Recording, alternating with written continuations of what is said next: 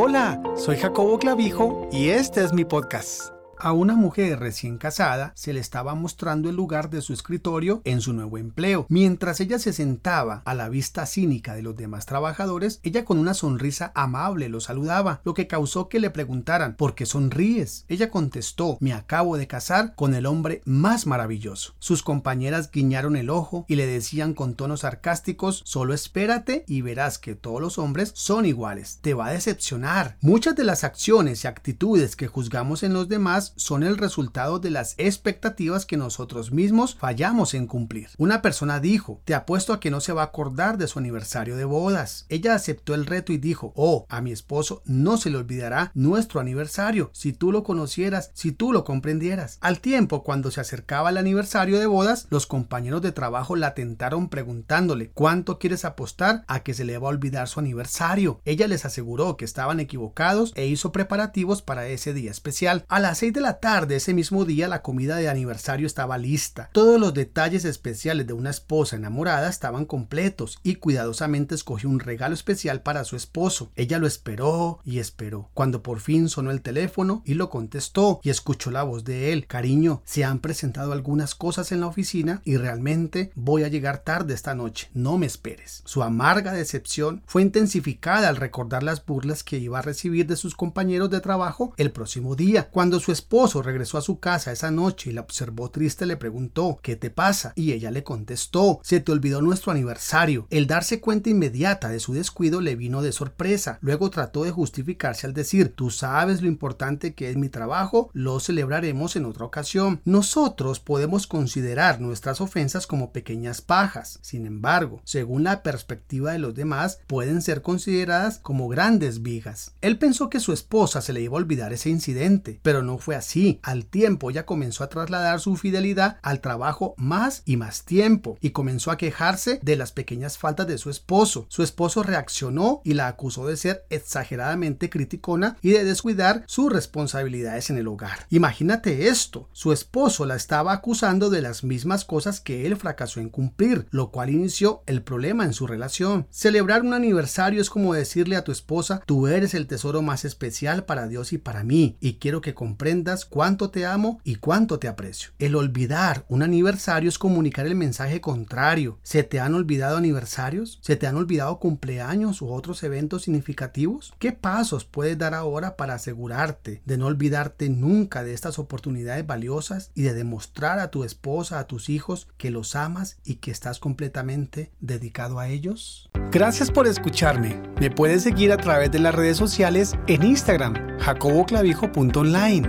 en Facebook, Jacobo Clavijo. Te espero en el siguiente episodio.